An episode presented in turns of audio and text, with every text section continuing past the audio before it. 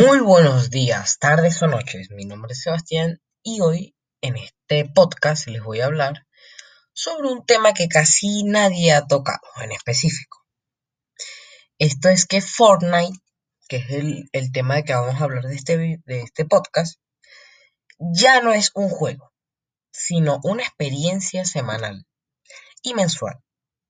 Me refiero a que Epic Games, que sería la empresa del juego obviamente, Em, ya nos tiene acostumbrados a un modo de colaboraciones con marcas muy famosas como Marvel, Star Wars, la NFL, que sería el fútbol americano, em, DC, DC Comics, entre muchas y muchas, muchas empresas que quieren colaborar con él de una manera obsesiva para tener su punto de fama y ser reconocidos en el juego. Y, las, y los eventos, que sería el otro tema. Los eventos en Fortnite son eventos en vivo, como conciertos, como sucedió el de Marshmello en la temporada 7, como en 2018, eh, que yo asistí justamente. Y el de Travis Scott, que sería un cantante que sucedió el año, el 2019, o sea, el año pasado, pasado, pues. Y otros eventos como, ¿cuál se podría decir? ¿Cuál se podría decir? Como un evento de Star Wars, otro evento de Marvel, entre muchas y muchas, muchas em, colaboraciones y eventos que ha tenido Epic Games. Esto, eh, obviamente, esto trae cosas buenas y cosas malas. La parte buena es que Big Games ha sabido manejar el juego dándole oportunidad a personas de otras plataformas, no, no de otras plataformas, sino de otros juegos como Free Fire, Call of Duty, a probar eh, Fortnite y a ver qué les parece. También es que otra cosa que tenemos que aclarar es que si Fortnite no hubiese existido, cosa que vamos a hablar luego, Epic Games, que sería la empresa, ya no hubiese, hubiese quedado en bancarrota. Eh, Fortnite es la, el juego hasta ahora que le ha dado más dinero eh, a Epic Games, dándole de comer, por decirlo así, de, en forma de dinero. La cosa mala es que, como, eh, siempre todo en la vida, tiene, eh, hay una cosa mala y otra cosa buena.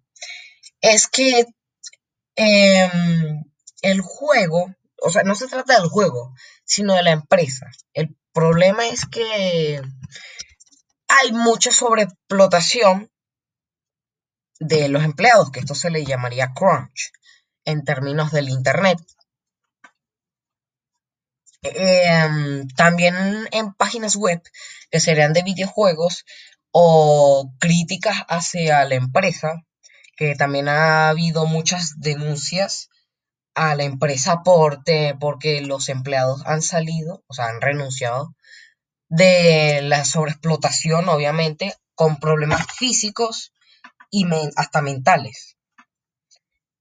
Lo último que voy a hablar sobre este podcast es que qué pasaría si Fortnite no hubiese existido.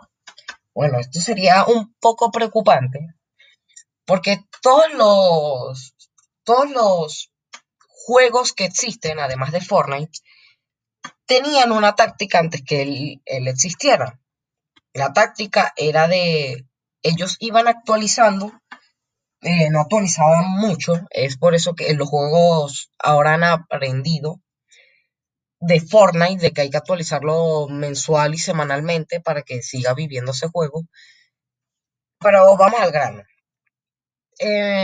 antes de que hubiera existido Fortnite, las empresas, las empresas que manejaban estos juegos como Minecraft, que sería de Mojang, y de Microsoft y otras empresas, no, no hubiesen escuchado a la comunidad. La comunidad es obviamente la que, la que juega el juego.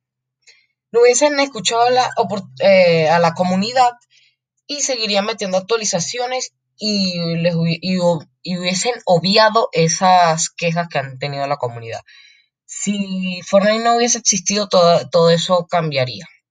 Em, espero que les haya gustado mi podcast. espero que les haya entretenido durante 5 minutos. eh, justamente. Y gracias por su atención. Espero que